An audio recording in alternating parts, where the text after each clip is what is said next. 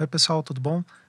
É, passando rapidamente só para explicar algumas coisas desse programa, né? Então a gente vai conversar ali sobre várias coisas, mas a gravação dele tá com vários probleminhas, né? Então o começo ali tá meio truncado, lá para frente tem alguns ruídos que eu não consegui tirar. A gente está reorganizando as coisas aqui e nos próximos já vai estar tá tudo funcionando aí. Eu resolvi manter esse programa com esse áudio meio assim mesmo, porque eu acho que tem algumas coisas interessantes aí para a gente ouvir. Então vamos lá pro programa.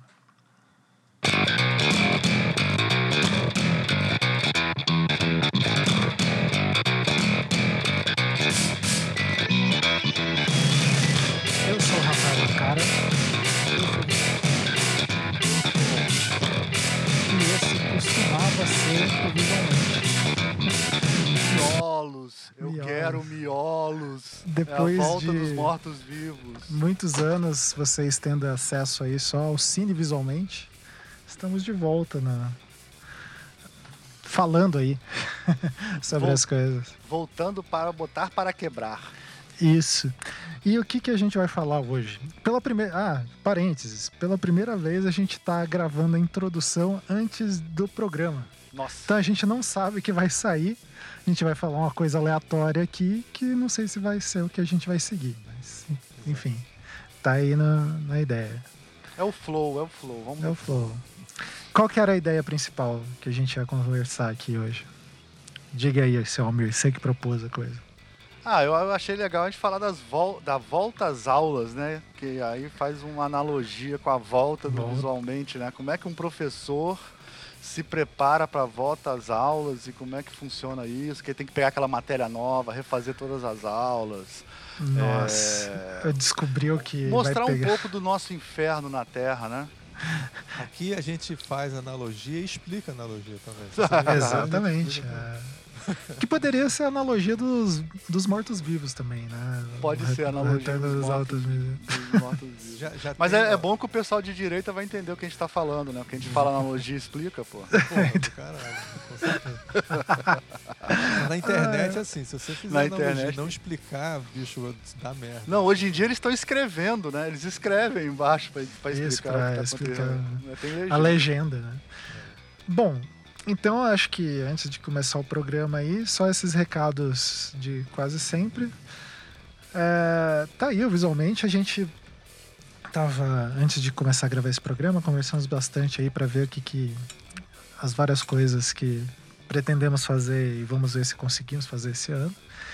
Então, quem apoia lá no Visualmente, lá no, no Padrim, a gente tem que dar uma revisada nisso, né?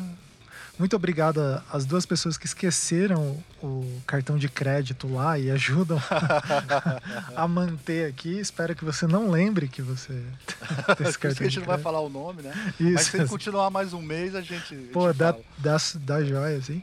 É, não, e uma coisa que eu queria falar que é legal que nesse último ano ali, é, eu viajei um pouco, assim, por causa das, ah, das coisas de impressos que eu tenho feito, umas feiras de impressos e tenho alguns cursos. E várias pessoas falando que ouvia o, o visualmente, assim, nem não sabia se ainda existia não, mas que sempre ouvia alguns programas e tal. Então isso é interessante pensar aí que a gente fez alguma, alguma coisa que deixou alguma utilidade para as pessoas, né? Cara, tem uma coisa que é importante só pra falar, viu, cara, que é, cara, a, o anticast não existe mais. Pratica- acho que existe ainda, acho que acabou. Não, não, acabou, acabou. Acabou o anticast, não tem mais obstante. O visualmente. Tá aí, Persistiu, até É, é, eteriamente existe. Então, foi legal que o Ricardo comentou do, do Anticast, que várias pessoas mandam lá mensagens pra gente. é, ah, que queria ouvir programas antigos do, do Anticast e tal, e não tá no ar, né? Eu acho que tá a partir do programa 152.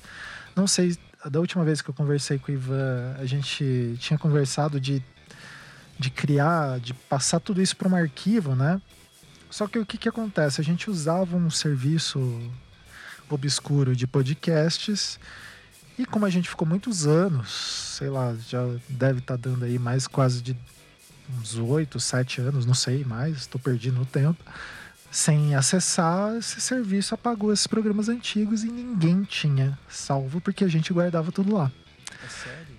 É, eu tenho alguns desses programas que eu guardei, alguns, só que são os programas relacionados a design, né? Então, a gente vai revendo aí, vira e mexe solta, só que assim, tá no HD, no fundo de uma gaveta, e daí eu não sei se esse HD funciona ainda e tal. Então, enfim, Eu vou então, aquele- aproveitar aqui, eu vou pegar os que eu tenho e vou botar na nuvem para você. Isso. Daí o que, que a gente. é, Daí isso é muito bom. Eu estou lendo um livro ótimo do professor. Cel... Peraí, deixa eu só ver aqui o, o nome, depois eu edito isso.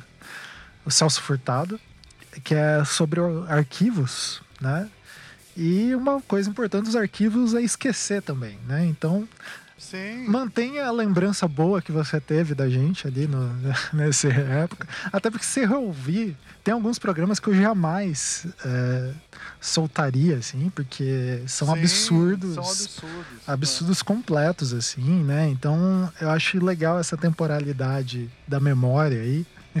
A gente lembrar, é, ficar com essa sensação boa da lembrança, né? gente Então, A gente não deve esquecer que é, vai ter um momento onde nada disso vai existir mais.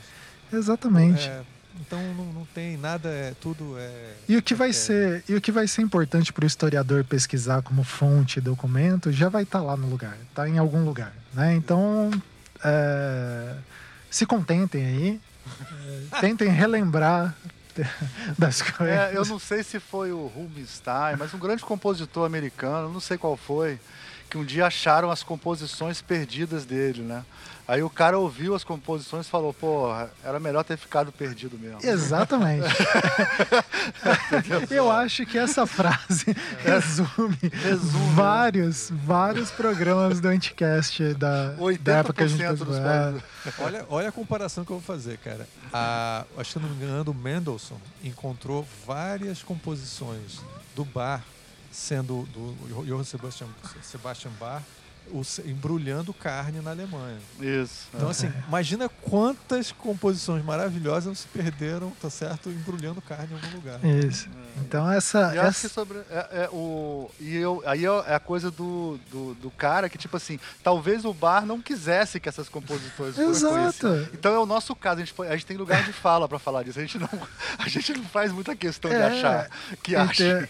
Então, esse livro ali que eu comentei é do professor Celso Castro, Pesquisando É, e ele fala Celso um negócio. E, tipo, lembrar e o que, que vai estar no acervo, o que vai ficar para a posteridade também é importante. Então, essa edição, ela faz sentido. Pare com essa noção que tem que conservar tudo. Não, não é tudo que se conserva. Tem coisa O que tem que se Celso. Furtado é um grande economista. É, gente. eu, eu Depois pesquisem que é um grande economista. um economista foda. É. Mas bom, é, depois dessa breve digressão aí, a gente vai para o programa.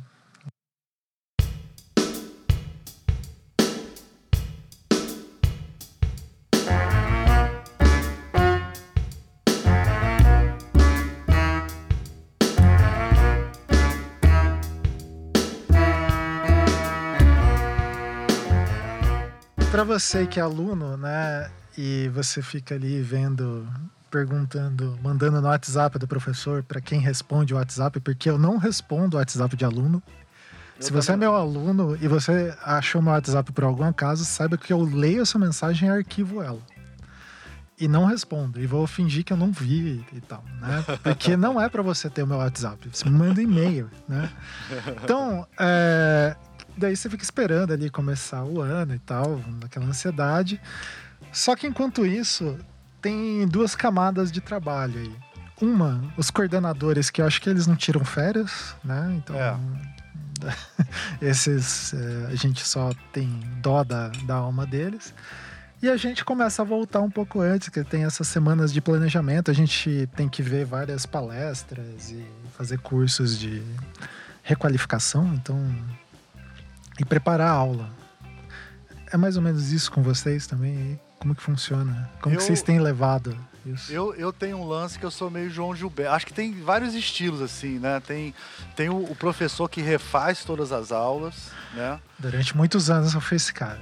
É, e tem o eu sou mais o estilo João Gilberto, assim. Eu, eu, eu vou refinando a minha aula, entendeu? Eu sempre vou refinando a minha aula, refinando, refinando, refinando. Eu, eu sempre mantenho uma estrutura é, básica dos temas, assim. Mas eu acho que é, é uma questão meio de estilo, assim, né? E também tem um professor que gosta de mudar a aula porque ele tem novas questões, né? Sim, muda o tema, né? novas.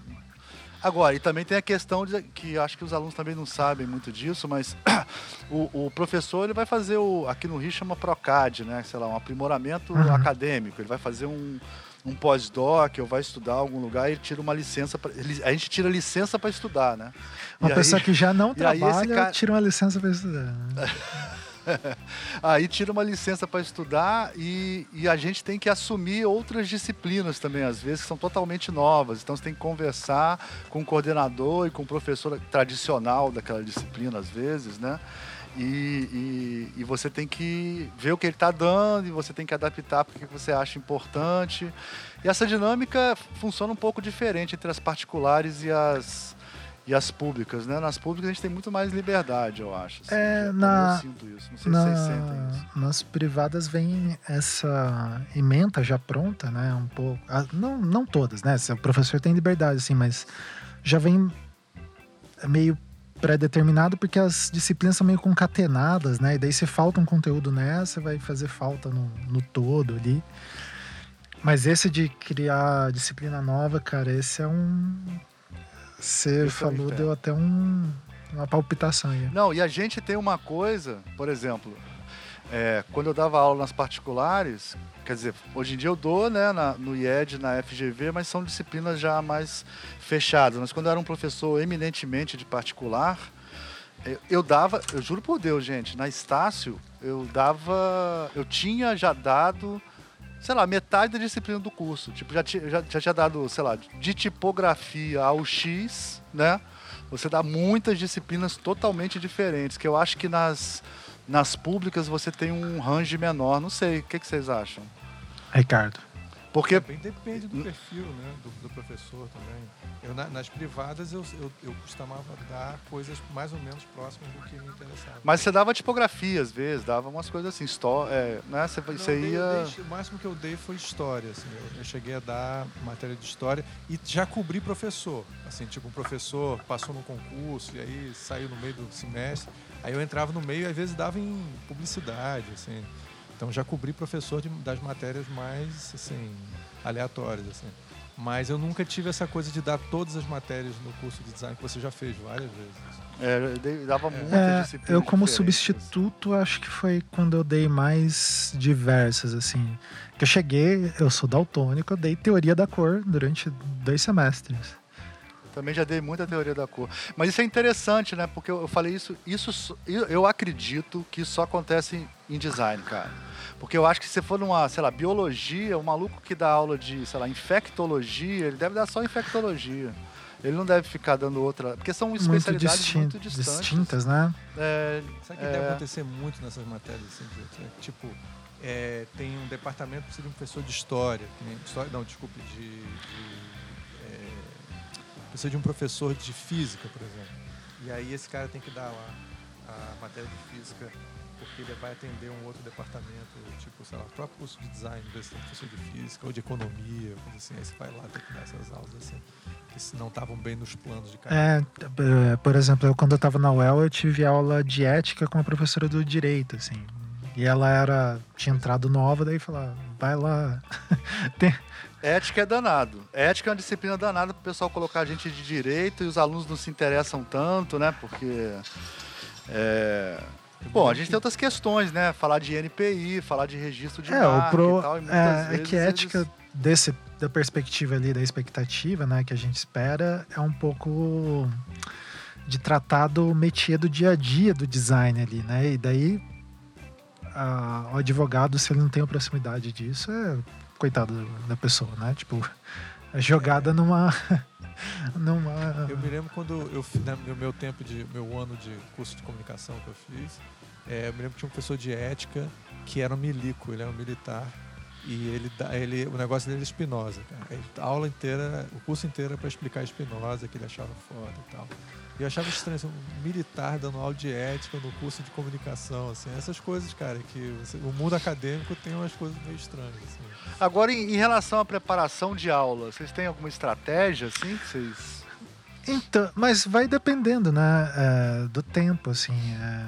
Só, só um breve um parênteses, eu vou voltar para a questão ali, é que vocês foram falando disso, eu lembrei de um filme que eu assisti nas férias, nas pequenas Hum. férias, que é um filme que eu acho que só professor entende, assim, que chama Puan. É um filme argentino que é sobre uma briga de, de, de departamento de Pô, fala aí, filósofos. sinopse, pelo amor de Pô, eu Deus. vou ler a amor de sinopse. Deus, sinopse. Então são dois. é, um professor morreu do departamento de filosofia da PUAN, que é essa a faculdade lá de filosofia da Argentina, da UBA.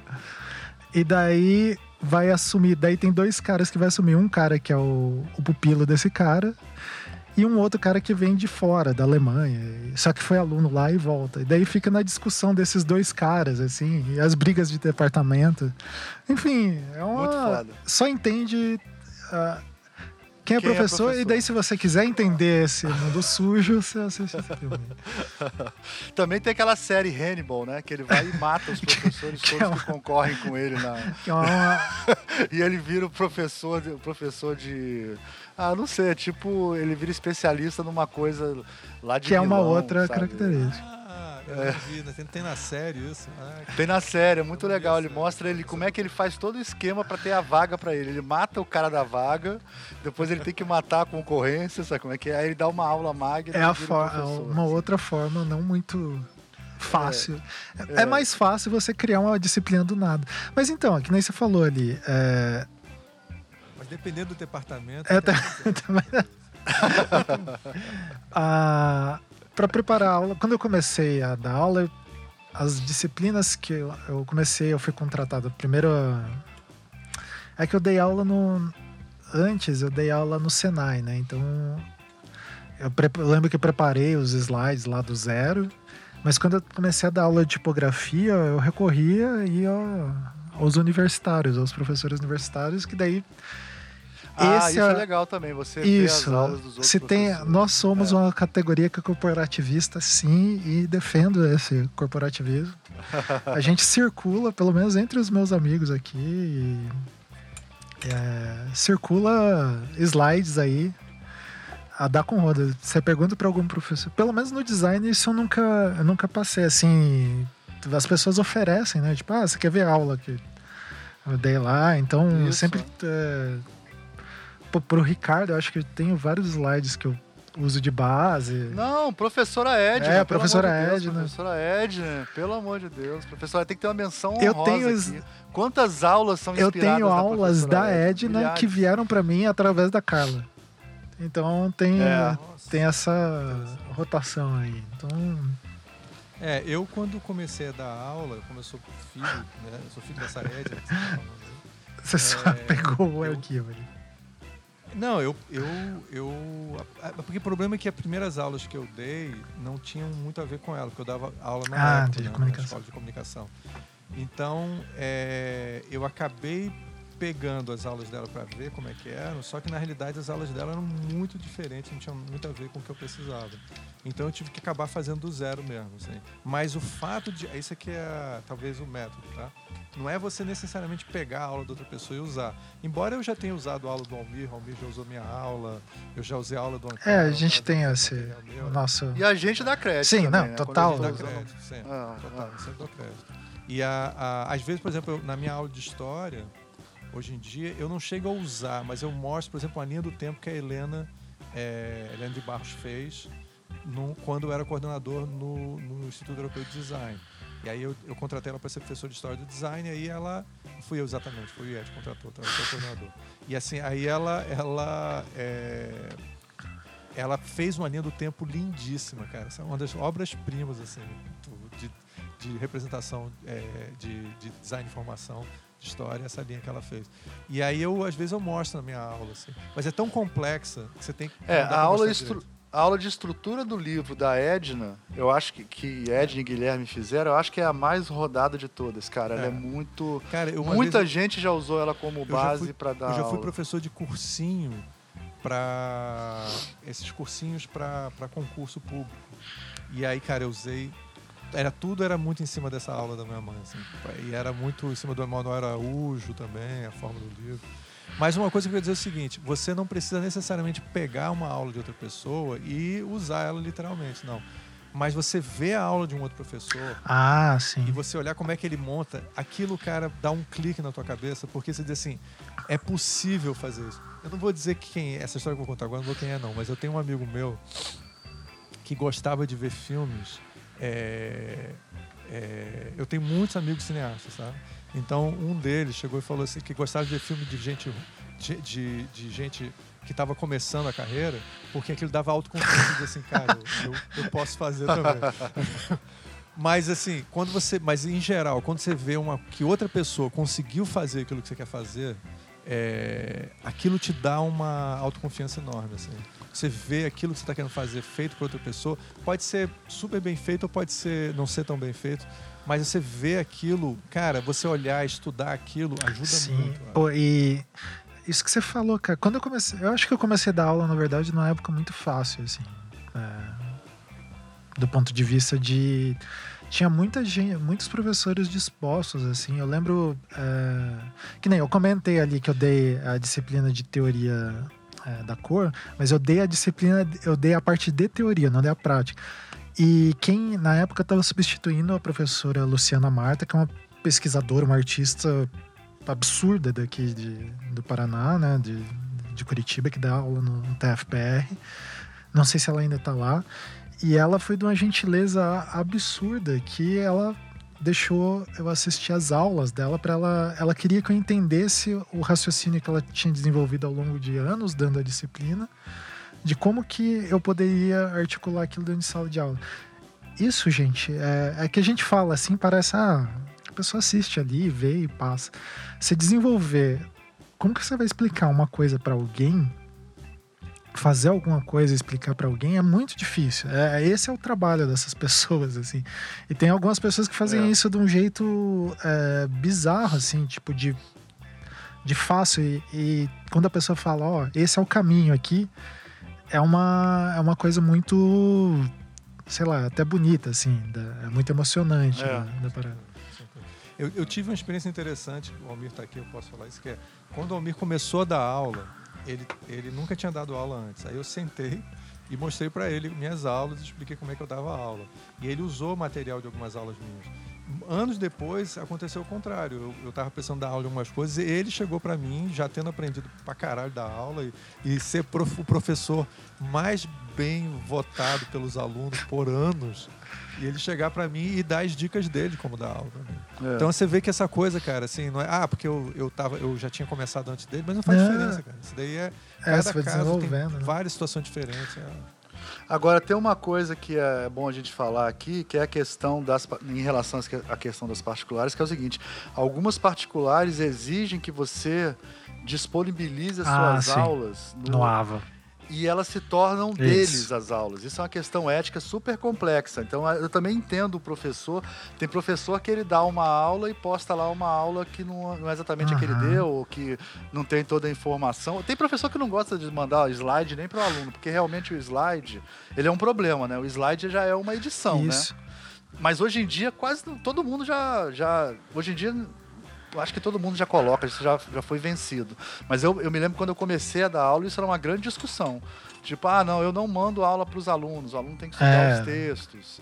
É, ou porque a aula, porque o que tá certo, realmente o PowerPoint é uma edição, né?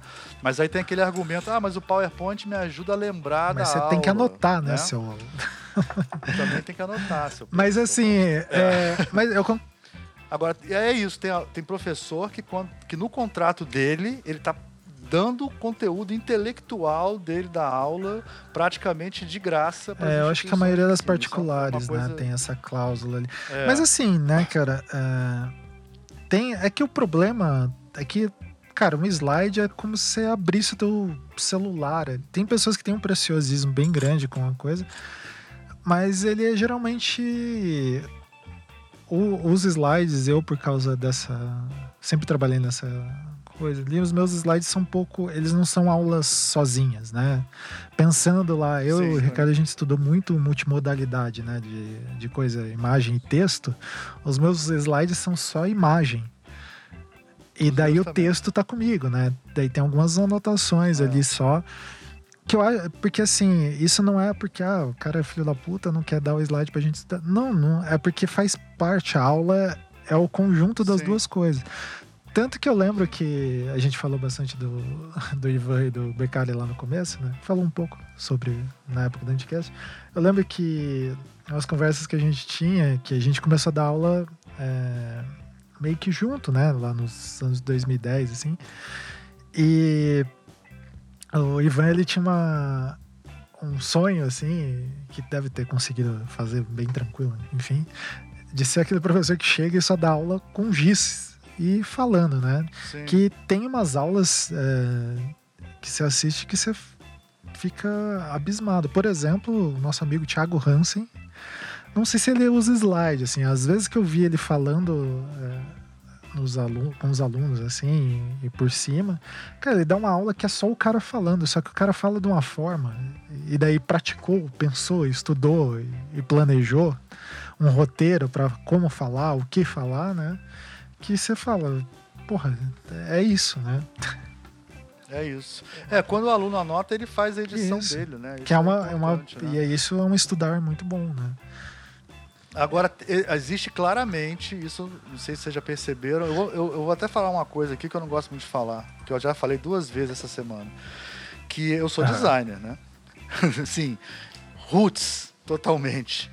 Eu tenho, é, não vou nem falar o número, mas eu tenho personas de alunos. Ah, também. Então, então eu, faço a aula voltada para o perfil dos alunos. Então, eu tenho, sei lá, vou dar um exemplo. Quando eu, quando eu estava na Estácio, por exemplo, para a Estácio eu tinha oito perfis de alunos. Que aí, para dar um exemplo, sei lá, aluno de 17 anos que entrou na faculdade agora direto do segundo grau, e tem o cara que fez faculdade velho, com 34 anos, que nem eu. São dois perfis de alunos Sim. totalmente diferentes, né? Então eu, eu trabalho sempre com esses perfis de alunos, né? Hoje em dia eu já cheguei a ter 12 Nossa. perfis, hoje em dia eu tenho seis perfis de alunos. Cara, E a- e- você É muito metódico. é. O, não, Eu sou não muito met- metódico. metódico, você O Ricardo Arthur falou outro dia que eu sou metodólatra. É, é um fetiche, cara. Isso é um verdade, fetiche. Isso, isso é verdade. Metodólatra. Eu não- não E eu tô dando aula de metodologia de pesquisa Caramba. agora, vai ser Mas nervoso, você- se você ama prepare. essa porra, você ama. E, Mas- e- então eu tenho os perfis dos alunos. Agora, dentro desses perfis dos alunos, o que eu estou incluindo recentemente, nos últimos dois anos, é o seguinte: existe, isso é bem claro, tem trabalho sobre isso, né? Mas é uma coisa que eu incluí, que é o seguinte: existem pessoas que aprendem mais ouvindo, existem pessoas que aprendem mais vendo, existe a pessoa que só gosta de conversar Sim. sobre o assunto, não precisa nem ler o livro. Existem perfis de aquisição de informação que variam de pessoa para pessoa. Por exemplo, a gente, eu imagino que a gente tenha uma certa facilidade de aprender visualmente, porque a gente a gente trabalha com visualidade o tempo todo, né? Mas, mas eu também tenho facilidade para aprender É, eu- Eu tenho duas facilidades assim que são bizarras de observar. Então eu até prefiro às vezes quando é para aprender a fazer uma coisa, e- igual, sei lá, aprender da aula. Eu aprendi muito mais vendo alguém dar aula do que lendo ou vendo os slides e tal. Sim. Mas e esses perfis aí é uma coisa é importante mesmo. E para design É é, importante. é importante também a gente mostrar que é possível a pessoa aprender a desenvolver mais, né? Que nem a gente ficou Isso, falando de anotar. A gente tá falando, não é você anotar, abrir um caderno lá e escrever. Cara, às vezes você faz um desenho. um Isso, diagraminha, isso lembrando e tal, já, já funciona. O que que é aí que tá uma abrindo esse parênteses, ninguém comentou, mas vamos trazer esse elefante para a sala, que é os alunos que gravam você dando aula. Que Sim. daí assim, eu foda-se, né? Não vou conseguir ver todo mundo que tá me gravando, mas o problema É. é, não é nem por estar gravando e, e etc. Eu falando um monte de absurdo lá que, que eu tô falando, mas é mais porque aquela gravação você não vai é, pegar o, a tua leitura. você só vai reproduzir a, a gravação. Né? A edição é um, é um componente importante aí do aprendizado. É, eu acho que o aprendizado através da leitura é, é, é, é foda, assim. Eu acho que é, um, é uma a pessoa que tem a capacidade de. Por exemplo, os alunos do Tiago, por serem advogados, eles deve ser mais fácil para quem tem a aquisição de conhecimento através da leitura, porque e deve facilitar profissionalmente também para eles, né? Porque É, eu não- é, que ele dá aula, as aulas de história. é, assim, eu não sei todas, né? Tipo, por, bem por cima, história do direito. assim. um dia a gente pode trazer ele aí pra falar, mas. é, É, Então, mas a, a história. É, então, é porque aí a gente vai entrar na testolatria Isso. do Flusser, né? Testolatria e idolatria. A testolatria, quer dizer, que é- ela tem uma grande vantagem que é a, a ordem sequencial, o começo, meio e Uhum. fim do texto, a estrutura que começa de um lado e tem um certo momento que vai terminar. Enquanto a idolatria, você é muito maneira, que é é você é, ah, eu não vou, não vou aprofundar muito nisso, mas seria antes de existir a escrita, as pessoas acumulavam informação, sei lá, desenhando na caverna lá que tem que plantar na lua cheia e que aí o arroz vai daquele jeito e vai crescer ou vai caçar o cervo de tal maneira. Só que a entrada da, le- da leitura da a leitura na idolatria, ela, entra, ela não tem começo nem fim, né? Você lê Isso, é. todo, né? É uma gestalt, é um outro, é um outro jeito de aprender. E aí a, a facilitação gráfica, né? Eu, por exemplo, sempre fui de, eu não sabia nem o que era facilitação gráfica, mas sempre estudei assim, fazendo É, diagrama. tipo, anotando. Eu, eu rabisco, É. as minhas anotações, elas são muito aleatórias, assim. Só que funciona pra mim, E né? muita coisa a gente não entende, muita coisa a gente não entende É. depois de anos. Você perde. Se fosse um texto escrito, Só que isso foi uma coisa que eu aprendi depois de começar a dar aula, né? Da- Eu aprendi muito a estudar, e por causa do doutorado, né? Daí você, você aprende que tem outras maneiras de É. ler, né? E outras maneiras de estudar, que é uma coisa que a galera do design da informação estava preocupada lá nos anos 80, né? De como que as pessoas leem e tal. O Rob Waller fala um monte disso. O, o, o Ricardo, ele também dá. ele- por ele dar aula de ilustração, você também dá aula de ilustração, né? A aula de ilustração já é um pouco mais diferente, né? É Como é que é que Porque- funciona para você? Tem uma coisa interessante. Não, é que tem essa parte de demonstração, né? Mas eu não, não eu dei ilustração um tempinho só. Quem... E Cara, você, Ricardo, como é, é que você aula de acha? Porque eu acho que a aula de ilustração seria mais parecida. Posso estar falando besteira, né? Mas eu acho que tem muito a ver com a aula de instrumento, de música, assim, sabe? Que essa Sim. coisa de demonstração, de fazer, tem uma coisa técnica, né? Ela tem, ela tem, é, ela tem uma, assim, do jeito tem um jeito que eu dou, o jeito que os outros professores tradicionalmente dão, né? Eu acho que você tem a questão técnica de você ensinar uma ferramenta. Então isso para muita gente, aula de ilustração é só isso. O cara chega lá e é, vou dar aula do meio aula do Photoshop, do Illustrator, só que os exemplos, as coisas que a gente vai fazer são voltadas para ilustração. E aí chega naquela parte de projeto onde você chega e projeta é, meio que. Ah, eu dou um tema e vocês tentam resolver esse tema. Que é esse modelo clássico de aula de design, assim. Que a gente já criticou muito aqui esse Aham. modelo em outros programas que a gente já vai fazer, sei lá quantos Quase anos. 10 você faz programa. Quase 10 anos. E aí a gente fez muito programa sobre isso há muitos anos atrás. E a questão é que a gente, é, tanto eu quanto o Almir Rancara, entre nós, a gente critica muito esse modelo clássico de, de aula, de projeto, onde você chega lá e diz assim, façam, sabe? É, e eu vou. E você vai aprender na medida que eu for criticando o seu trabalho, entendeu?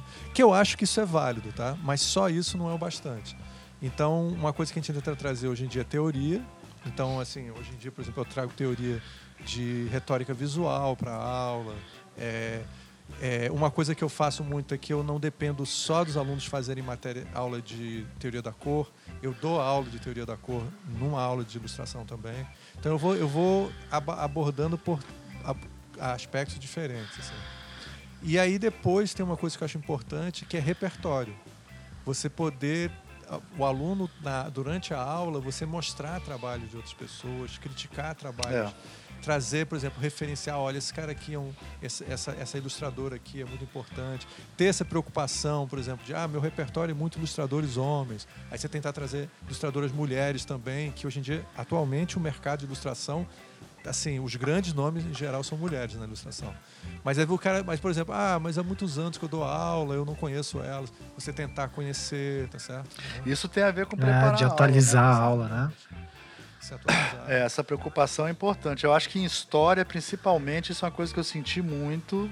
É, é, isso, isso, isso tem que mudar e está mudando nas aulas de história. É essa coisa centro-periferia, de só homem, branco, é, euro- é, europeu, americano, alemão no máximo, entendeu? E hoje em dia a gente. Nas aulas de história, a gente traz muito mais exemplos do mundo real, né? Que tá todo mundo E até trabalhando aí. pensar, né, Almir, na aula de história, talvez a mudança mais radical que deveria ser feita para. Mas daí tem um outras coisas que são as matrizes curriculares e tal. Mas para acompanhar a coisa, mudar a visão da história de historiografia para história mesmo, né? De que a Sim. gente ainda, de uma certa forma, tem que dar uma, uma, uma aula que é muito historiográfica. Né? Mas também, se você não falar de Bauhaus e Hummel, a galera pira. Então tem que ter Bauhaus e Hummel. É, acho que mas é uma não- é- peso.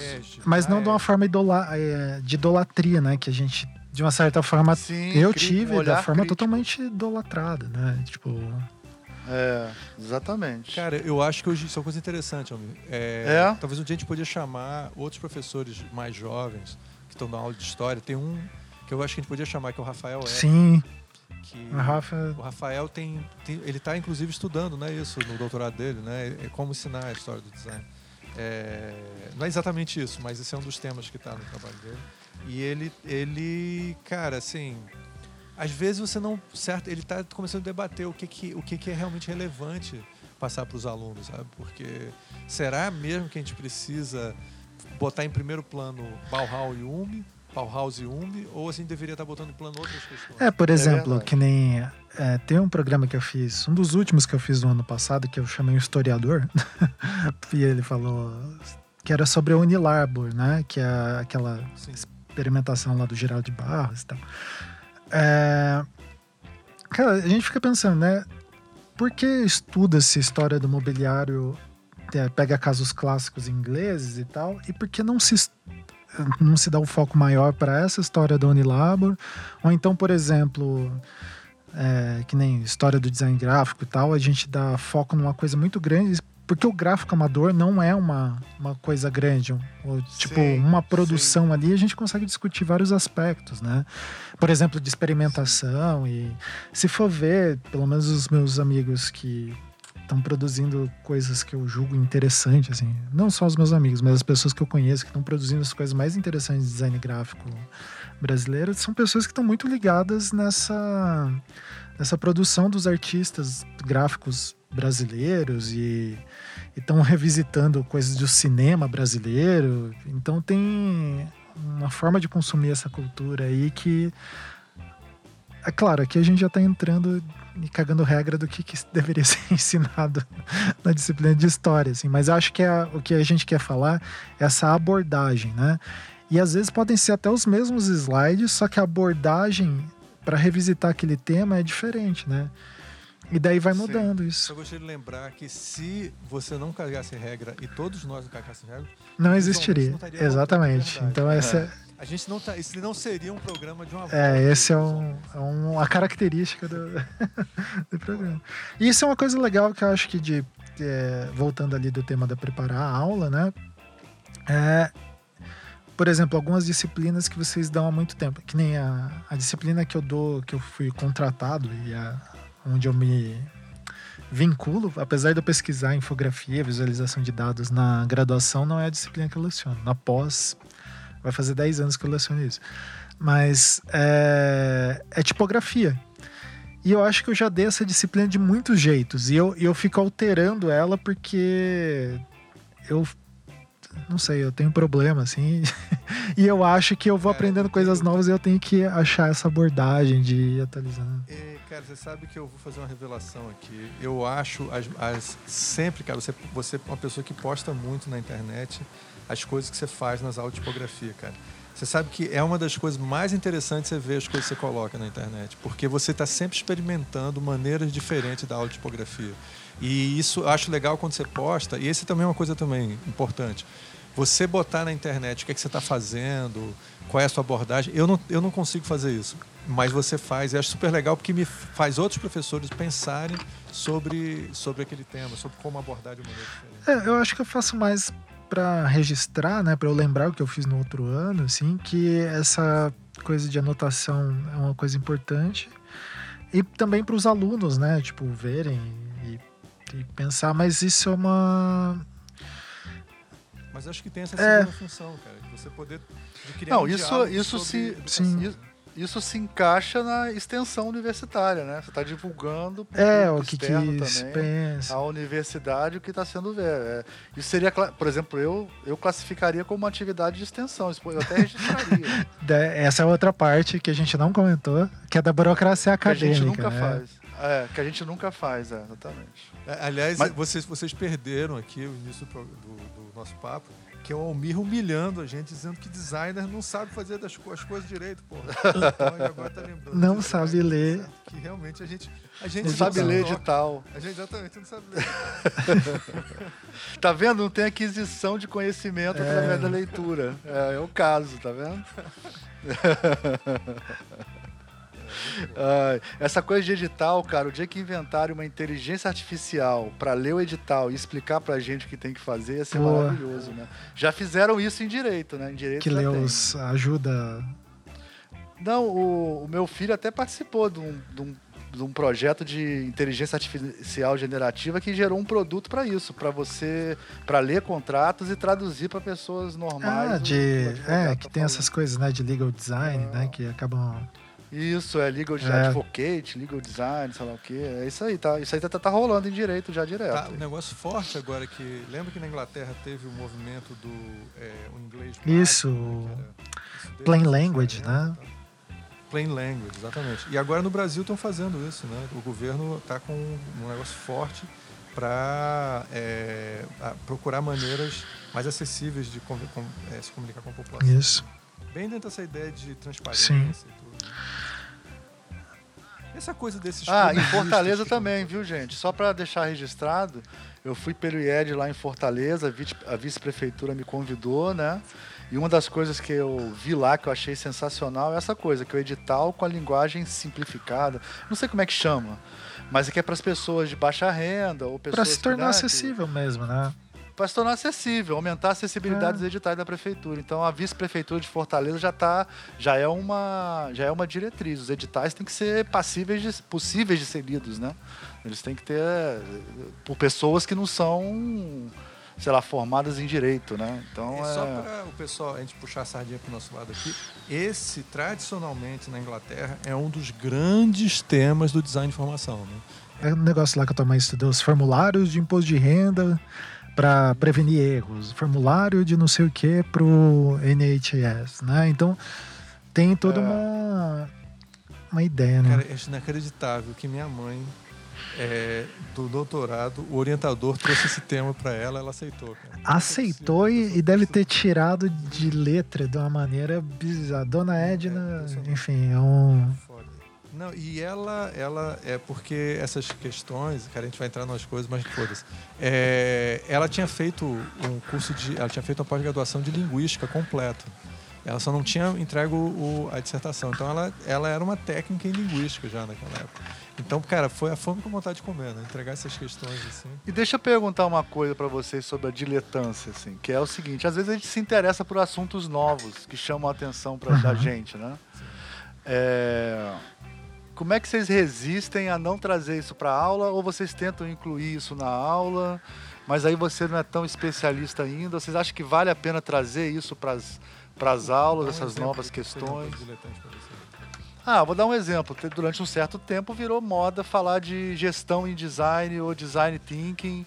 E aí todo, o pessoal trazia isso para as aulas de forma meio ah, diletante. A gente está estabelecido conhecimento ah, de forma. Eu vou, eu, vou, eu vou falar um exemplo meu agora que eu acho que é um positivo. Eu posso, a gente pode falar dos negativos. É que eu falei diletante ficou meio pejorativo. Entendi, né? Mas entendi. vocês entenderam, assim. Sim, sim, sim. Onde não é sua especialidade. Aquilo, não é exatamente sua especialidade, mas você está começando a se interessar, ou é uma novidade, ou, é. ou você acha que é uma oportunidade habilidade importante que está surgindo, é uma novidade. Por exemplo, inteligência artificial. Sim. né? Então, hoje em dia, você pode falar de inteligência artificial Sim. em qualquer aula, praticamente, né? Porque.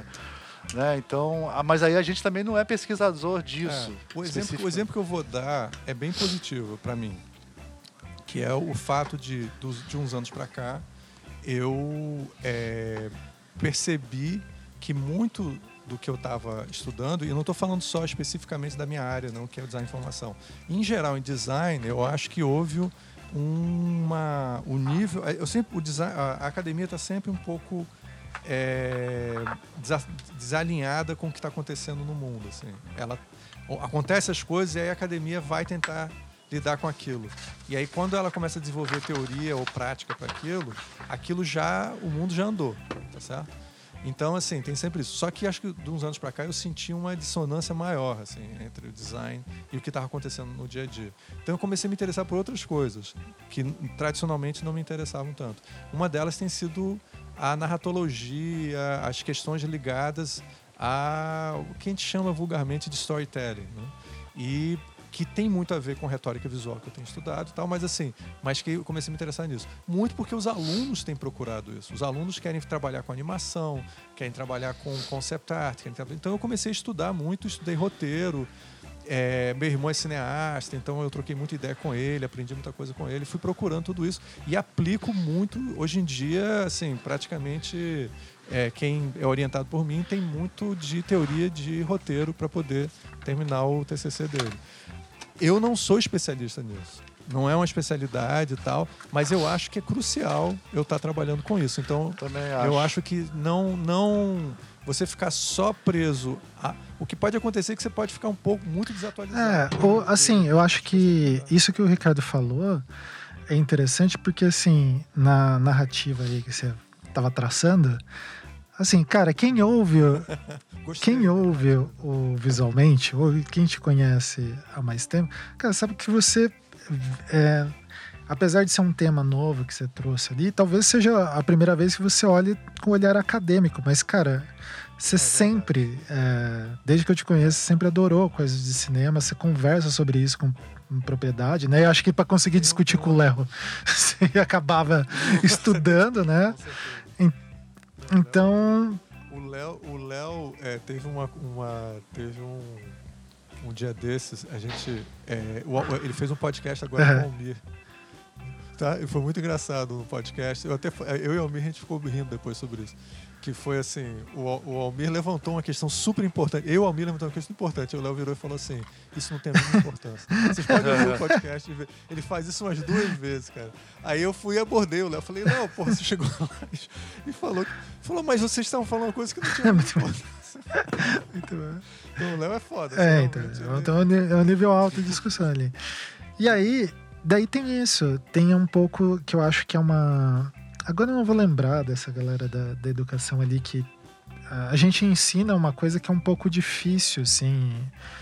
É, o design, como tem essa relação da prática, eu digo prática, o saber prático ali, no sentido quase do, do Senet, assim, do artífice de fazer a- uma coisa e tal.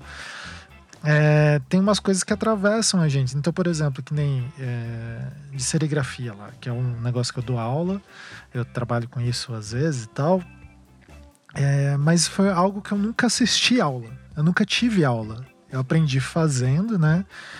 E daí, não que eu seja especialista, mas tipo, tem uma. Tem todo esse conjunto de coisas que a gente aprende a fazer que ajuda nisso, né? Que, que dá esse. como se fosse um honoris causa da parada. Assim.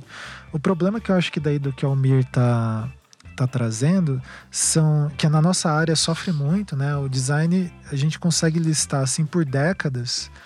De cada década, né? dos anos 90, é, dos 80, 90, 2000, 2010, 2020, quais que são essas buzzwords, né? Então, e, e de tentar adicionar isso dentro do conteúdo de aula, e daí é igual o Mir falou, né? Soa às vezes tipo só um para ficar na moda, parecer que tá atual, né? Então trazer lá e botar um, é, sei lá, colocar acho o exemplo É, que eu- deu é bem clássico, né? Tem que trazer Isso, tem que trazer design né? thinking na, na coisa, né? É, exatamente. Tem que trazer design Isso. de serviço. Aí virou esse design de serviços, aí o cara.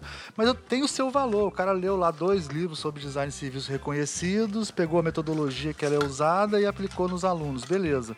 Agora, isso vai estar totalmente descolado do que acontece na vida real do mercado. É, que vezes, também é uma. Agora, a- eu acho que daí também tem a questão de Aí ia ter um Isso. amadurecimento. Mas de depois, né? pegar e, Ah. e pensar, imaginar, tipo, tá, o que- como que isso se integra, né, na realidade do design? Acho que esse é um papel do professor também ali, né? De pensar como que Sim. isso conversa, etc, né? Como, Ou como isso já existia antes e agora está num pacote empacotado de um jeito. Design thinking é, É. um exemplo bom disso. É, é, como isso já existia, sempre existiu, e, e, inclusive o pessoal que ensina design thinking às vezes dá exemplo, sei lá, Leonardo da Vinci, essas coisas assim, né? E, e- e- e só que virou um toolkit, uma boa prática, um, sei lá, virou como um- que- um sistema de ensinar de maneira como que mais fácil. faz não sei. aquele. Tem uma. A gente não pode ter Não, preconceito não, com tem uma também. galera que estuda. Como que é a teoria? Acho que chama sense making, né? Como que fazer. No final das contas da aula é um pouco fazer as coisas fazerem sentido, né?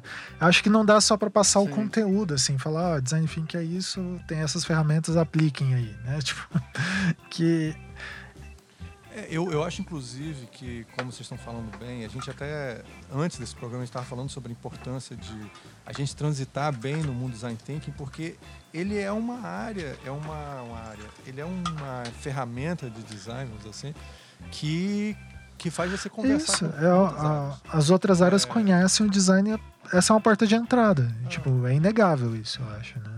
E, e, Inegável. assim, a gente fala muito, cara, eu converso com um cara que é de outra área e tal, e parece que eu tô conversando com um aluno de segundo grau, ou de primeiro grau, ou de sei lá o que. E, cara, pô, mas também imagina se, eu tive- se esse cara vem conversar sobre a área dele comigo. Eu também sou um cara que não Exatamente. entendo nada. Então, Sim. é uma ferramenta interessante de comunicação entre eles. Agora, ela tem seus problemas. Uma das coisas que eu acho que acontece muito com quem dá aula, especialmente no mercado, no, no- nas privadas, é que é meio esperado. Se você for dar aula numa pós-graduação, que você, você vá misturar um pouco o que você ensina com design thinking. Isso faz parte um pouco do pacote, tá certo? Isso tem um lado positivo, mas um lado negativo também, porque tudo fica um pouco McDonald's, assim, sabe? Eu acho que no nosso caso, a gente sofre um pouco com essas coisas, porque a gente é, de- no fundo, é o que o cara tava falando, a gente tava conversando antes, a gente sempre é meio de teoria e crítica. E aí a gente pega essas metodologias, a gente ensina e tal, mas a gente não consegue não criticar, né? É impossível pra gente. Agora, um cara de administração, se ele for dar uma aula de design thinking, ele vai dar uma aula by the book. Isso. Já foi.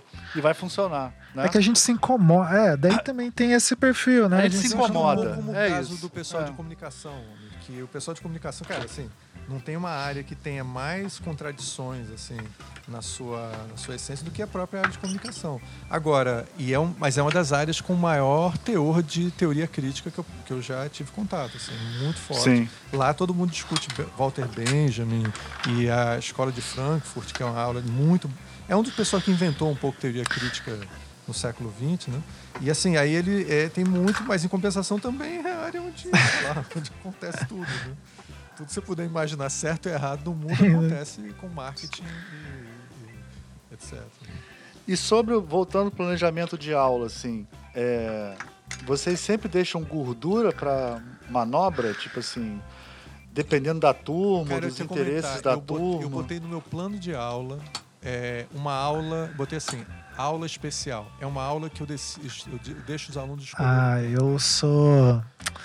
Então, eu fui influenciado por um, uma pessoa que por acaso está no programa que tem uma frase que é assim. Eu sou meio jazz. E daí, eu, eu- nos últimos. Antigamente, quando eu comecei a dar aula, era, não tinha gordura, não. Era três aulas extras planejadas que se desse algum BO, eu puxava elas da manhã. Porque assim, tinha. ah, desculpa o termo horrível, não, não vou nem usar ele. Mas eu, eu planejava toda a aula para 50 minutos, eu chegava lá e dava em 10, sabe? então, é, eu mudei. Tipo, daí com o tempo você vai aprendendo a lidar com isso e tal. E, cara, hoje em dia tem, tem algumas aulas é claro que daí os meus alunos podem falar, puta, mas essa aula que você tá falando isso é foi uma porcaria, né? Tipo, que eu vou meio junto com os alunos, a gente vai meio que guiando ali pelos interesses e tal, e a gente vai construindo falando de algum tema, assim, né? Ou às vezes surge alguma coisa, é, mas geralmente falta tempo pra pra dar aula, assim, tipo, no- principalmente o ano passado que teve muitos feriados, assim. Sim, esse ano vai ser melhor, né? Esse ano tem Aliás, uma coisa que você comentou, cara, né? Quando você está começando a carreira como professor, é muito comum você chegar lá e dar tudo, todo o conteúdo É. em 15 minutos. Isso é muito comum. Isso é muito Meu pai comum. contou que aconteceu isso com ele e ele Aconteceu comigo, minha cara, primeira aula também. Cara. É, As as- primeiras eu aulas, acho que o meu tudo. primeiro ano era essa grande ansiedade, digamos assim. Agora vamos falar da última coisa que eu acho mais importante. Não sei quanto é Tem, que tá tem uns minutos aí. Avaliação. Ah, Porque é isso, porque o aluno, no fundo, ele só quer saber Isso. como é que ele vai ser avaliado, se ele vai passar, e é ele isso que quer saber, ele tá cagando pra gente, né? Ele quer saber, ah, se eu fizer. Eu não preciso fazer tudo, né? Eu posso fazer só metade porque eu vou ser aprovado. Na verdade é isso, né? Tipo assim, ele não precisa ser 10, porque com 5 Isso. ele passa, né? Então, é, como é que vocês discutem essa coisa de avaliação? Eu acho que normalmente funciona melhor quando você, desde o começo, já diz qual é a avaliação, mas muitas vezes isso gera problemas, né? Porque os alunos interpretam as, avalia- as avaliações do jeito mais tosco. é, eles não leem, Tipo assim, né? ah, não. É, não, não, e também tem aquela coisa, tipo assim, ah, mas tem um trabalho no final que vale seis, então eu não vou fazer os trabalhos antes. Mas ó, seu filho da puta, se você não fizer os trabalhos antes, você não vai fazer o trabalho no final, É. porra. É igual É. academia, né? Tem que fazer todos os exercícios da série. como é que eu, porra. eu tentei resolver isso, cara? Eu tentei resolver esse problema com os monitores. É, porque acontece o seguinte, você dá a regra. E aí, como você já falou, né, Almir? Não adianta nada. Porque a, cada um tem uma cabeça diferente, é um momento diferente, a pessoa está com um problema pessoal, por exemplo, é, que acabou, acabou com um namoro, sei lá, tem. Prefere fazer outra Sim. disciplina que a É, sua. comigo isso acontece é, deles é, falarem é, na minha cara, inclusive. É, não, ó, o, o professor me passou muito trabalho, eu não vou poder fazer o É. seu. Isso acontecia É, muito antigamente. Tem muita coisa, tem muita coisa. E aí, então, como é que eu consigo ter uma noção do que é está acontecendo? É, o- os monitores criam um grupo no WhatsApp e eles administram a essas demandas e ficam trazendo a demanda e aí eu negocio junto com os monitores e monitores ju- junto aos alunos para ver como é que a gente vai resolver esses problemas das regras. Isso me ajudou muito para lidar com essas surpresas de de repente quando você vê tem, tem uma política maluca que está acontecendo lá entre os alunos que você não sabe por causa de problemas pessoais de alguns alunos, entendeu? Não, e, aí- tem a, coisa, a questão da, da- do seu planejamento. Ele, ele é um planejamento de Ele aula, um não plano é de aula, né? Então você pensa assim, ó, vou ensinar isso, depois ele aprende isso, porque aquilo que eu ensinei primeiro ajuda, e depois. Aí tem aquele aluno que quer entregar tudo junto no final. Aí perde essa lógica da- da- né, do planejamento, né? Ah, não, mas no final eu entrego tudo junto, você libera, Uhum. professor, porque eu não tive tempo. Até é uma, é uma situação muito estranha, né? Porque nunca é um. É por isso que eu tenho. Por isso que eu já cheguei a ter 12 Cara, é, Porque eu acho que a universidade que eu leciono, ela lá nos anos 2000, assim, ela, ela tinha um suporte de planejamento pedagógico muito grande, assim. Então a gente tinha é, semanas que todos a universidade inteira tinha a semana de avaliação. Então a universidade parava para ter as prova, avaliações e era obrigado e tal. E eu mantive, e isso me ajudou a me organizar de uma maneira absurda, assim. Então a, a minha aula, ela é. Cara, eu sou. E a pandemia, daí eu já tenho, assim, uma predisposição a ser um burocrata. Cara, eu sou quase o Kafka lá. E aí a pandemia me deu isso. Daí eu, no AVA, o meu AVA tem especificado tudo. Tanto que se os alunos me perguntam, eu falo, ó, tá escrito lá, porque até eu esqueço e lá é a lei, né? Então você tá lá. você falou que é o A. Ah, é, AVA Eu acho que tem uma é o avaliação. portal, AVA o é sistema onde as sistema, pessoas o acessam portal, é. os conteúdos. Eu acho que isso é um dos problemas em design, assim. É, tem muitos, muitas disciplinas, pelo menos nas públicas, que tem só uma avaliação no final. Eu acho que nas particulares, o fato de ter duas ou três avaliações É, eu- É, tem problemas, porque também às vezes o cara tira 10 na primeira e relaxa na segunda. Tem aqueles problemas todos, né? Mas eu acho que ter duas ou três momentos de avaliação, eu acho que Isso, e que daí é bem assim. transparente com os alunos. Assim, tem alguns, por exemplo, a época lá que eu tava dando aula para 300 alunos de fotografia. Tipo, eram nove turmas, não conseguia corrigir todos, né? Então, é, para manter a Sim. frequência. Mas é legal que o aluno também vai se equilibrando, porque assim, a gente esquece, a gente tá falando aqui, né? Tipo, dando a coisa, né? Agora a gente foi aluno. E daí o aluno joga a Sim. primeira coisa que se você que é aluno aí não sabe, você tem que jogar na margem, né? Então, 25% de É. falta, quanto que precisa passar, você fica jogando nessa, né? E, tipo, e, e tentando fazer ali se formar da melhor forma que você consegue. E mas é, isso me ajudou assim, daí eu tenho é, várias disciplinas, igual o, o Almir falou das personas dos alunos, eu tenho personas das disciplinas, assim. Então eu tenho a disciplina de tipografia preparada de um jeito para a turma que tá mais interessada em lettering. Eu tenho ela preparada de um jeito para quem tá interessado em type, em type design. Entendi. E aí eu vou vendo, vou sentindo da turma, ah, quando eles começam a me odiar muito, daí eu é, inverto, né? Adapta. Pode Mas assim, é, eu dou dois perfis de disciplina, né? Eu dou uma que é prático-teórica, eu dou linguagem de programação, que extra, ela é um alienígena dentro do curso, né? O tema, e também dou essas de serigrafia que é muito prática, assim. Então são conhecimentos que são diferentes ali. E daí as de serigrafia, por exemplo, como ela é junto com o TCC, daí eles podem entregar eles vão entregando conforme eles vão produzindo. Assim, eu estou avaliando muito mais o processo, se eles aprenderam, se eles estão tentando errar fazendo a serigrafia, do que me entregar um negócio perfeito, né? Então, a, é, é o negócio da avaliação aí, se abriu uma coisa. Ele no design ele é muito complicado, né? O que, que é mais importante? O, o resultado final ou o processo, né? Não, e o que, que é mais importante? É, então, de- em relação ao processo, o que, que é mais importante? O cara tirar uma nota alta ou ele receber um bom feedback Pois é, poder refazer Porque eu, eu tenho alunos que, cara, de uma disciplina que eu não costumava dar feedback porque eu achava que era um pouco invasivo, assim. Mas daí, depois de alguns anos dando, principalmente disciplinas de projeto, assim, você vê que dá um salto. Principalmente quando esses Sim. feedbacks são indigestos, assim, e daí tem até essa parte que dá a gente aprender como lida com o feedback indigesto. Por exemplo, nas disciplinas que eu dou lá, Sim. tem clientes externos envolvidos. Como que a gente refaz isso, né? Tipo, Tem uma, tem uma coisa que há muitos anos já que eu tenho.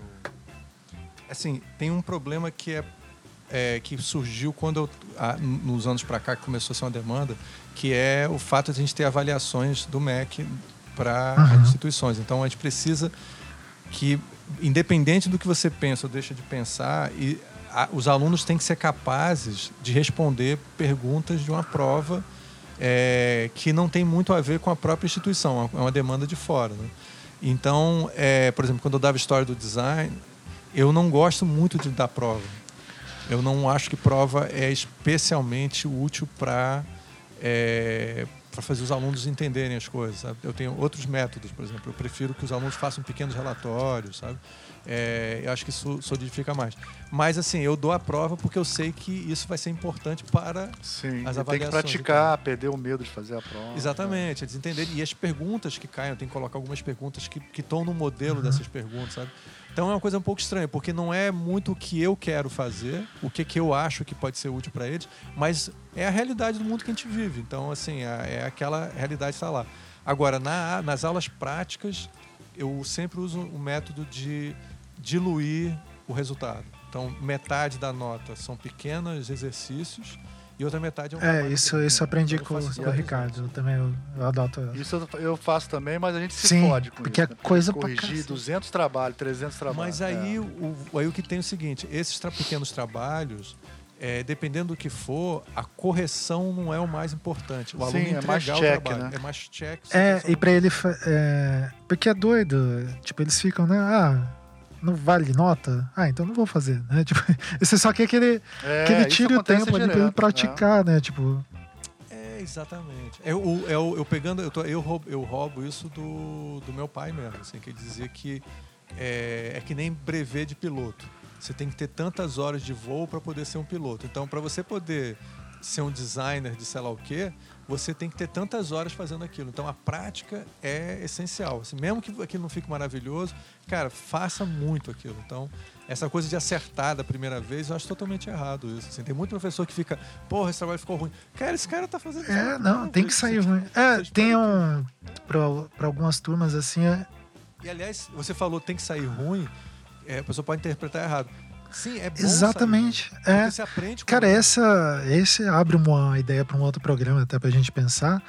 É, nos últimos anos, a dificuldade que os alunos têm tido de. Quando você fala. É que tá, eu não falo para refazer, mas tipo, eles entenderem que ele fazer uma vez e entregar é um processo, né? Que eu, a, o design tem muito desse processo. Tem uma ferramenta que antigamente do design mais manual, assim, né? Que ela é muito boa para isso, que é o papel vegetal, né? Tipo, você ir fazendo as camadas, Sim. o Photoshop funciona em camadas para você não ter que refazer tudo do zero, você poder continuar e aprimorar, né? Essa noção de aprimoramento, lapidação, ela meio que se vai se diluindo na, na computação ali, quando tá programando, a gente tem o versionamento que funciona assim, né? E daí dá para ter uma noção disso. Mas eles se sentem muito desanimados, assim, de fazer de novo, né? Então, entenda.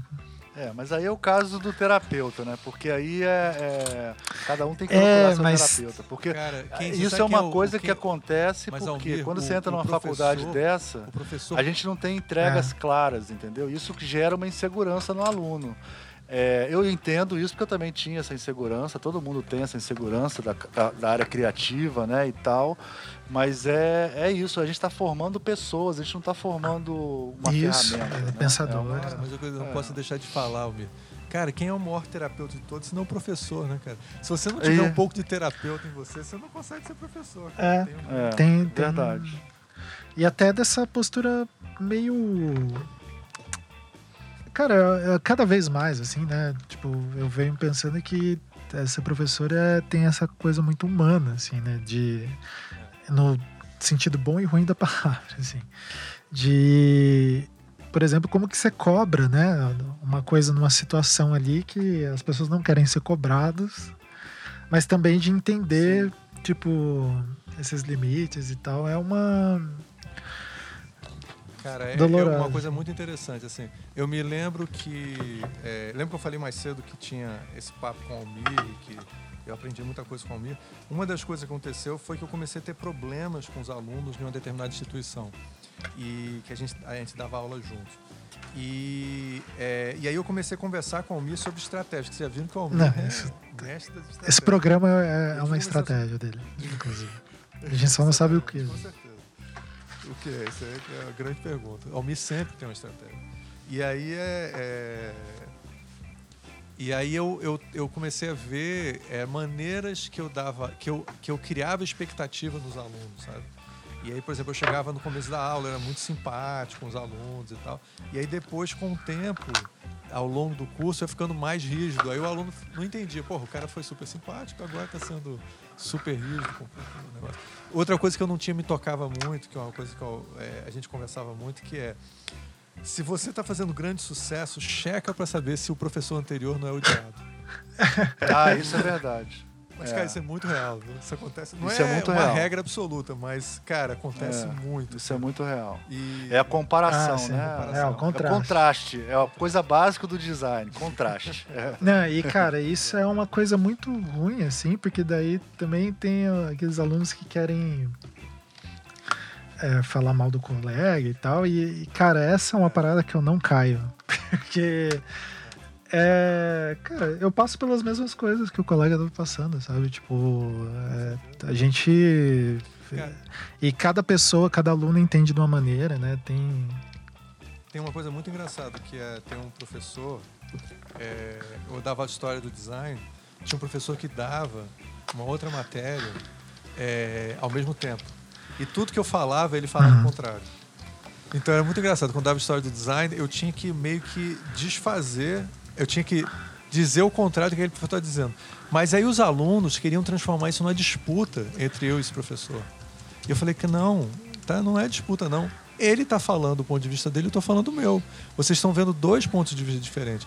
E passaram-se os anos, eu passei a conhecer melhor esse professor e entendi que ele pensava coisas diferentes, mas ele é um cara maravilhoso. Uma das pessoas que eu mais gosto assim, na, de contato com ele. Pessoa maravilhosa, doce e tal. Sabe, são perspectivas diferentes, assim. Você pensar que o cara tá errado, Não, é, tá daí certo, se, é. não é, é um pouco ingênuo. Porque no final, tu- vocês dois estão na mesma condição ali, e, tipo, e, e, cara, conhecimento é o massa da universidade é isso, essa multiplicidade, né? Exato. Daí, ó, já estamos aí com indo pro final do programa.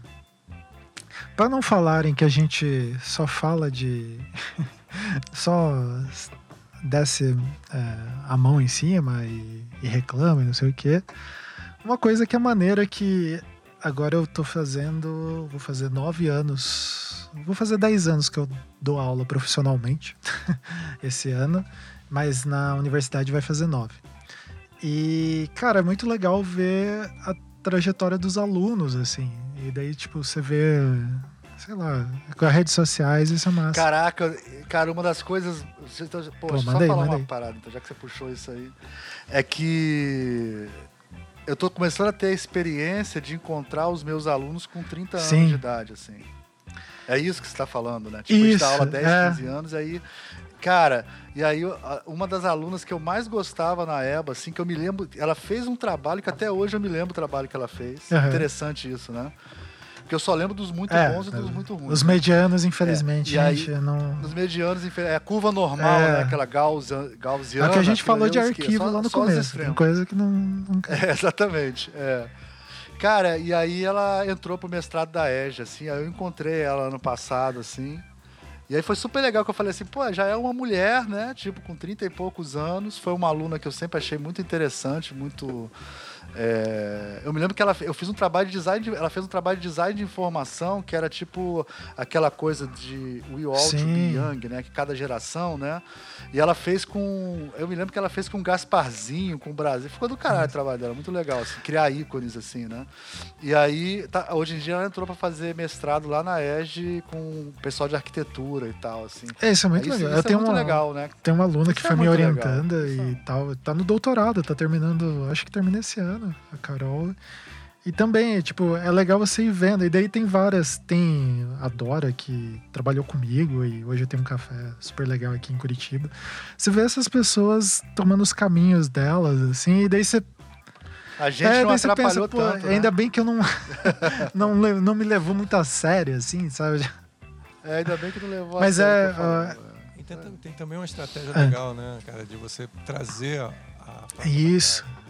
Eu já tive a expe- a experiência de trazer alguns alunos para dar aula, alunos que já, já se formou e tudo, para vir dar aquela aula específica sobre aquele assunto e tal. Que é sempre uma coisa muito interessante. É, e daí é legal, às vezes eles falam de. que lembram muito de uma frase que você falou que você nem lembra que você. É, porque geralmente Nem você fala tanta aleatoriedade.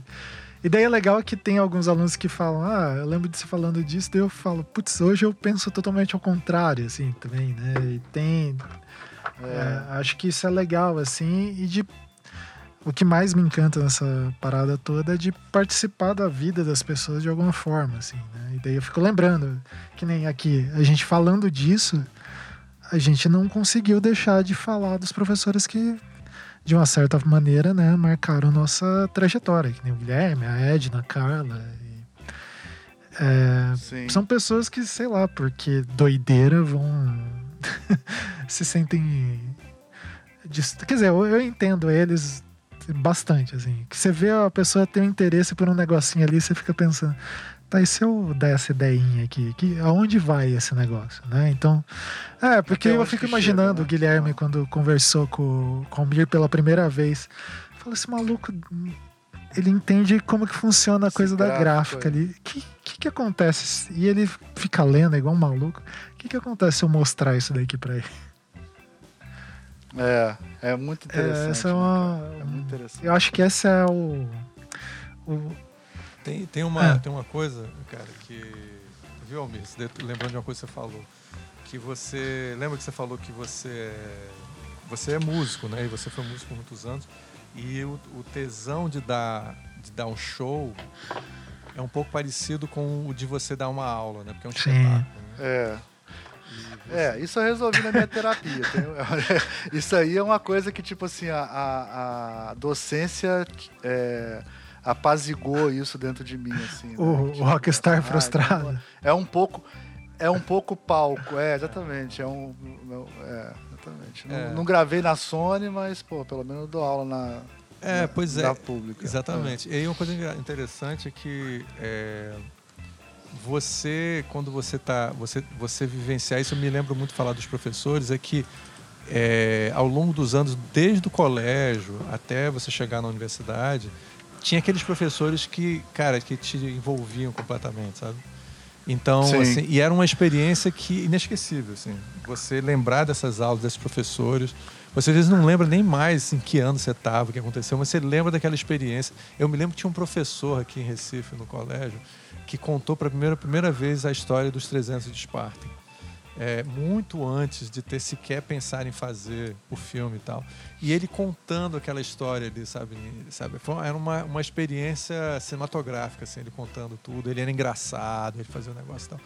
Então você, quando você dá aula, cara, você realmente fica dentro de você um certo desejo de, de poder também proporcionar a experiência desse tipo para o aluno, sabe? Então, é, essa conexão com os nossos mestres da aula é muito forte. né? Sim, é uma coisa que, sei lá, para não entrar numa pira meio transcendental aí, a gente já falou muito de terapia, então resolvam aí na terapia de vocês. Cada um resolve É. na sua terapia, É, mas eu acho que é isso, né, gente? Alguma consideração final aí? Não, acho que é isso. Acho que encerrou bem. É isso. assim, né? Agora eu vou voltar a bom. preparar os meus slides aqui. É, eu também. A gente tem, a gente tem É. uns 15 dias pra preparar slide. Amanhã começa a minha. É, o, o, o Ricardo, daí eu Tá. tenho. Ele sofreu muito com. o- onde ele leciona, tá com um calendário ah, muito maluco. Assim, vocês estão em que ano lá agora? 2023? 2023.2. A gente está terminando o ano passado agora, a gente só vai consertar isso no ano que vem. É, Ah, eu já Na que eu tô, consertou também. eu acho que a gente ficou mais tempo parado do que outros. É, eu acho que vocês demoraram mais pra voltar. E daí. E aí foi, foi estar com essa loucura. Isso é bem. Vai ser, agora a gente vai ver como é que é, mas essa coisa de você, no meio do curso, parar e passar mais de um mês parado é uma coisa. Isso. É estranho. estranha. E a gente nem comentou. Mas é um É, a gente nem comentou outras coisas que são as burocracias de preencher documento que tem que subir em sistema. E, Ah, Vixe, muita coisa que a isso gente não daí- falou. Problemas particulares dos alunos, É. o aluno que mora longe, ou que está Ah, com sim. depressão, ou que está. Isso aí, né? Não, Esse é outro a programa. questão, gente, do, O- os casos específicos, né? A gente falou só É. do, do geral, né? Nas públicas, Falamos de essa tudo. coisa dos alunos às vezes não tem dinheiro para comer.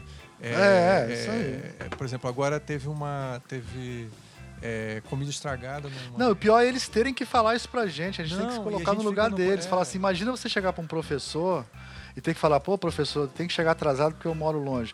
Isso é totalmente, né, uma coisa horrível ele ter que falar isso pra gente, né? Porque ele, ele se coloca numa posição e a gente, a gente tem que ouvir também esse tipo de coisa. Todo mundo tem problema. É, e como acolher, né? Possível. Tem. é, Como acolher, né? Tem que, é, Por exatamente. exemplo, lá, lá na, onde eu dou aula, é, em Caruaru, a, a- lá na, na UFPE em Caruaru, é, teve um problema na cantina. Teve, uma, teve um problema na, na comida, na cantina e tal. E aí é, o pessoal teve que trocar o pessoal da cantina. Então ficou um tempo sem cantina, cara. Que é, é, Nossa. nossa, não tem nada perto. Como que E na Não, EGE, é. e na EGE nem tem cantina e nem tem refeitório para os alunos. Pois é, Coitado dos é, alunos da EGE. exatamente, É. é. E, mas lá ainda tem a coisa que eles estão no meio É, consegue ir no lado ali e comer alguma É. coisa, né? É, alguma coisa Ah. tal, mas assim, na- lá não tem nada em volta, assim, então é a, universidade, a cidade universitária de verdade é no meio do nada, assim. Então é, assim, não é que no meio do nada, tem bairro, tem coisa em volta, mas às vezes ele é muito afastado, assim, para os alunos saírem Sim. da universidade até conseguir uma coisa que tem comida, às vezes não é tão simples. Aqui em Recife, a universidade, é, eu sei que ela tem mais acesso, assim, mas por exemplo, você na, na UFRJ, que eu conheço, é, para você ir de um departamento para outro, Meu amigo, você anda pra caramba, assim, é um... Sabe, se a pessoa começar a ter que É. andar muito, procurar coisa e tal, se não tiver ali perto um lugar de alimentação, é uma loucura pro aluno. É uma loucura, é uma loucura. Essa coisa de alimentação, toda universidade tinha que ter um refeitório e tinha que ter comida para os É. alunos. Acabou. É Tem que, tem assim. que entender que alimentação é uma. É igual ter sala de aula. Tem que ter a mesma coisa. Tem, Exatamente. Tem que ter Banheiro, banheiro, tem que refeitório, ter refeitório, tem é. que ter a- armário, tem que ter. É isso. É é. o mínimo, né? É o mínimo. E para as pessoas que criticam a universidade, ficam falando que a universidade nada, gente, para manter a universidade, só manter, manter uma instituição, uma, tipo o UFPE, o UFRJ, só para cortar a grama, as árvores estarem. na- Cara, isso custa muito mais caro do que salário de professor. Isso, é. Ah. Você não tem noção, cara. A infraestrutura de manter aquilo é milhões e milhões. Mas aí, pra encerrar e dar ó, a volta onde a gente começou, se você tem uma crítica muito ferrenha à universidade que acha que ela não deveria existir, retoma aí o que, que a gente já falou, que é você tem que resolver isso com o seu terapeuta, né? e assim, encerramos mais o primeiro visualmente do ano. Vamos dar o tchau. Estamos, de volta. Estamos de volta. Valeu, gente. Tchau, Tamo tchau. voltando. Tchau.